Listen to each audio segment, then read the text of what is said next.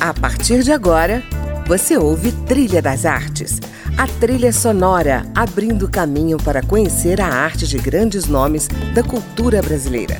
Música, opinião e informação na Trilha das Artes, com André Amaro. Olá, no Trilha das Artes de hoje eu converso com uma das mais solicitadas preparadoras de elenco do Brasil, com mais de 60 filmes no seu currículo, incluindo clássicos como Pichote, Cidade de Deus, Tropa de Elite, Cidade Baixa, Desmundo, Brincando nos Campos do Senhor. Também lançou um livro sobre o seu método de preparação de atores para o cinema, Interpretar a Vida, Viver o Cinema. Hoje ela possui um secto de atores na porta do seu estúdio, na Vila Madalena, em São Paulo, buscando aperfeiçoar essa arte. Estou falando de Fátima Toledo, uma lagoana que chegou a viver os primeiros anos em Brasília, se tornou atriz e se radicou na capital paulista. Vamos falar sobre o seu trabalho de preparação de atores ao som das suas sugestões musicais, começando por Caetano Veloso, Leãozinho. Por que Leãozinho, Fátima?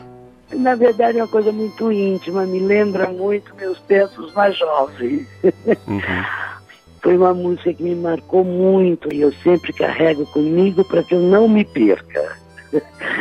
que eu tenha comigo junto o meu passado e o meu presente, né? Essa mistura de vez em quando eu volto a ela para relembrar de mim um pouco naquela época. Certo. Onde tudo nasceu, inclusive o método.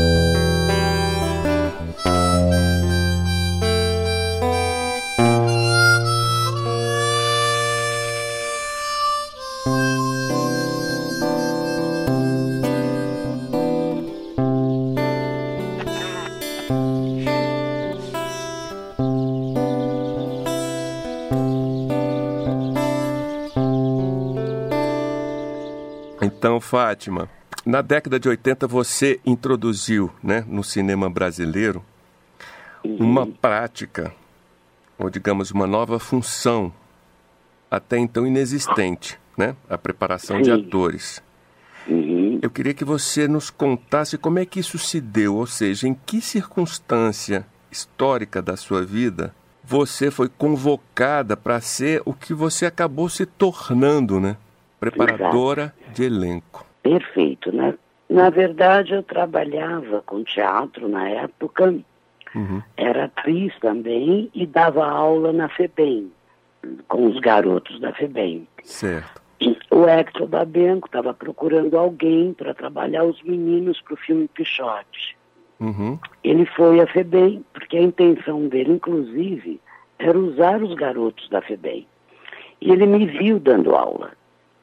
Então ele olhou para mim, olhou para outros uh, professores de teatro da época, escolheu mais ou menos os dois ou três, entre eles eu, e nos deu 15 meninos para trabalhar durante duas semanas. Certo. Após isso, a gente apresentou para ele o trabalho e ele me escolheu. E eu perguntei, o que eu vou fazer? Ele falou, você vai ser coach. Eu falei, o que, que é isso? Na época eu não tinha a menor ideia de como isso funcionava. Uhum.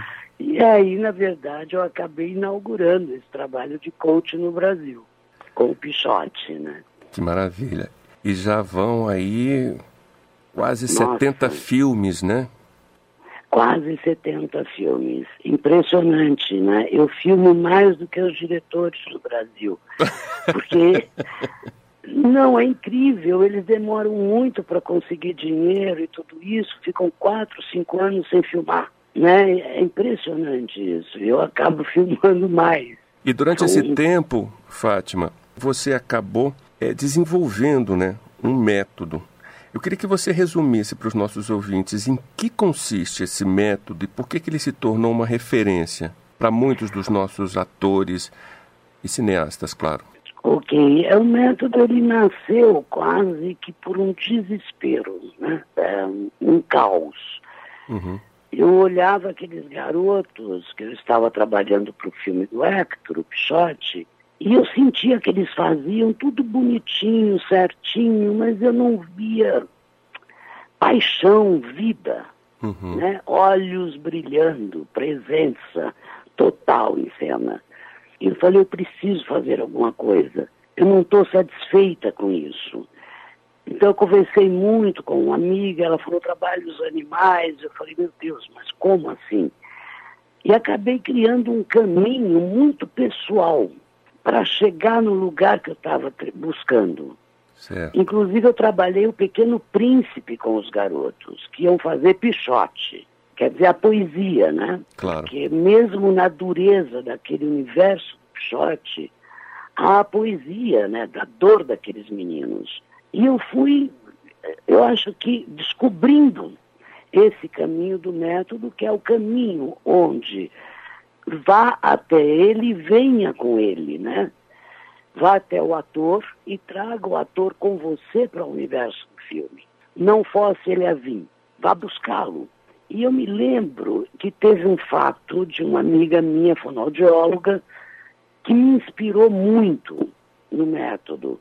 Que ela, uh, um garotinho que já, ia, já tinha ido para vários médicos, vários lugares, um garoto autista. E era o primeiro trabalho dela. Uhum. E eu acho que ele foi conduzido para ela, inclusive, por amigos. Né? E ela tentou de tudo com aquele garoto, de tudo para o garoto vir até ela. Quando ela estava extremamente cansada, ela sentou e falou para ela mesmo: Eu estou tão cansada. E o garoto falou: Eu também. Olha. E isso foi maravilhoso para mim, porque eu falei: Eu tenho que estar lá com ele, para que ele venha confiante para o trabalho. Então o método começou a surgir dessas pequenas descobertas de que tudo está naquela pessoa que você está trabalhando. Certo. E se você ajudá-la a ter confiança no que ela tem, ela vem para você e para o universo do filme. Uhum. Então o método nasceu um pouco do olhar a vida, do sentir a vida, do olhar as pessoas. Certo. E ele, né, e ele se compõe, na verdade, do se revele para revelar o personagem ele se compõe do esteja presente numa situação fictícia, mas você é de verdade. Então eu acho que é esse, essa abordagem do método, né? Que é muito especial dele. Certo. Porque o Stanislavski diz, por exemplo, se fosse você, eu digo, é você nesta situação. Uhum. Então foi um caminho aí novo, mais em, em cima do próprio ator que a gente começou a encontrar esse caminho do método. Eu ia justamente te fazer essa pergunta: em que o seu método se assemelha ao método de Stanislavski ou em que né, ele se mostra distante desse método, né? A coisa do Stanislavski, do Grotowski, do Arthur, uhum. de todos os mestres que, aliás, compõem o meu conhecimento, né? Certo mas em alguns lugares eu me aproximo e em outros lugares eu me distancio. Do Stanislavski, fundamentalmente, é isso. Né? Se fosse você e eu, é você. Então, algumas coisas a gente se afasta. Uhum. Né? O personagem, para ele, parte de uma construção. Para mim, parte da própria pessoa e do olhar interno dela e de suas referências, do seu repertório. Então, em alguns lugares, a gente se distancia. Vamos para Elvis Presley, Always pois on é. My Mind. O que, que a gente deixou de fazer quando ama, né? É. às, vezes, às vezes a gente pede detalhes, pede um momentinho, pede um sorriso, um abraço, né? E com aquilo, aquela pessoa dentro de você. É impressionante. E o Elvis Presley fez parte também da minha trajetória, né? Assim, das músicas que eu ouvia. Eu sou uma pessoa apaixonada, eu gosto da paixão, sou hum. romântica. Se vê. muito romântica. Então me atraiu muito por aí também. You were always on my mind.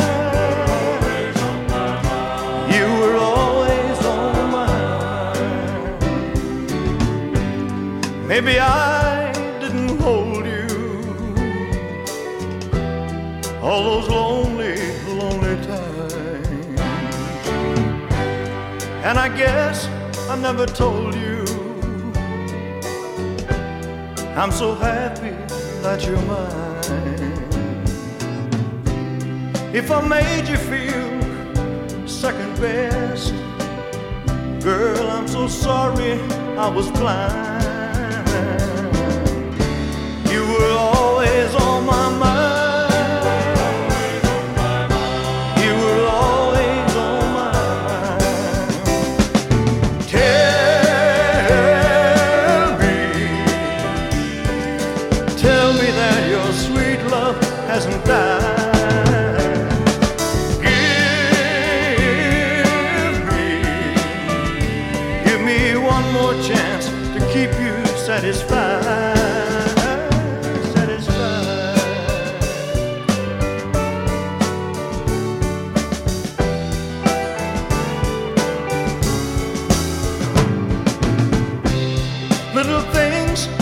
Said and done. I just never took the time. You were always on my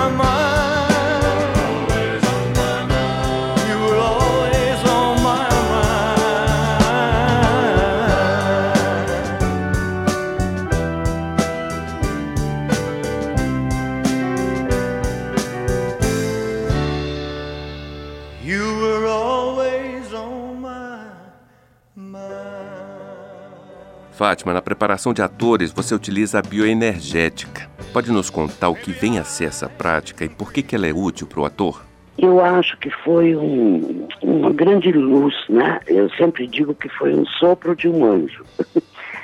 Eu fui fazer a bioenergética pessoalmente, porque a bioenergética é uma terapia, e eu descobri que aquela terapia, filtrando alguns exercícios, poderia ser muito benéfica aos atores no sentido da ancoragem, porque é o ground, você trabalha ancorado, você trabalha sempre sabendo aonde você está, né, consciente uhum. do que você está fazendo, mas você tem pela bioenergética também a possibilidade de liberar suas tensões, sua energia, possibilitando uma expressão do que você sente. Então a bioenergética para mim ficou quase que uma bíblia sagrada que eu tenho que usar em todos os meus trabalhos. Eu já usei com os índios, eu já usei com não atores, com crianças. Evidentemente eu faço pequenas adaptações, né, com pessoas mais idosas, mas ela é fundamental para concentrar, focar o ator, deixá-lo ancorado e livre para se expressar. É uma espécie de tônus interno que o ator adquire, ou eu não sei, um, uma abertura maior, uma disponibilidade interna maior para o enfrentamento com a verdade? Exatamente isso. É um tônus externo, né? Porque fisicamente você tem que ter aquilo, e interno para você estar mais livre e conseguir trabalhar o seu medo para ver a verdade. Fátima, existe uma ideia de que os atores brasileiros, diferentes né, dos atores europeus, por exemplo, são mais intuitivos, mais emocionais, mais sensíveis, menos técnicos. Você concorda com isso? Você que já trabalhou em outras praças, com é, produções internacionais, inclusive? Olha, eu, eu trabalhei, por exemplo, uh, teve um, um, os alemães me impressionaram muito. Uhum a resposta que eles deram ao método foi muito emocional e muito rica. Uhum. Né? E de um povo que você não espera muito, que tem a fama, que são frios, que são. Imagina, vieram com afetividade, com uma entrega emocional muito grande. Qualquer lugar você tem, os sentimentos são os mesmos e são organizados de acordo com a história de cada um. Uhum. Então, na verdade, você vê os índios, por exemplo, amam, odeiam, né? tem raiva, tem alegria, como todos nós, todo mundo, os alemães, todo mundo. Só que isso é organizado dentro de uma cultura, né? dentro de uma história pessoal e de uma cultura. Então a resposta, às vezes, ela é diferente, mas não significa que essas sensações não existam e de modo muito intenso em outras culturas. Vamos continuar então com Amy Winehouse. Por que essa artista? É uma jovem que, no meu entender, morreu por amor. Por amor a alguém, por amor, uma sensibilidade para o amor e uma impossibilidade de lutar com a dor desse amor. Uma fragilidade uma alma delicada e hoje em dia as almas delicadas para sobreviverem tem que lutar muito e fazer muito esforço, né? Tem almas delicadas que não aguentam mais esse mundo, a resposta que esse mundo dá. Eu via que ela morria por amor, amor a alguém, amor, entende? O amor do afeto. E isso me comoveu muito.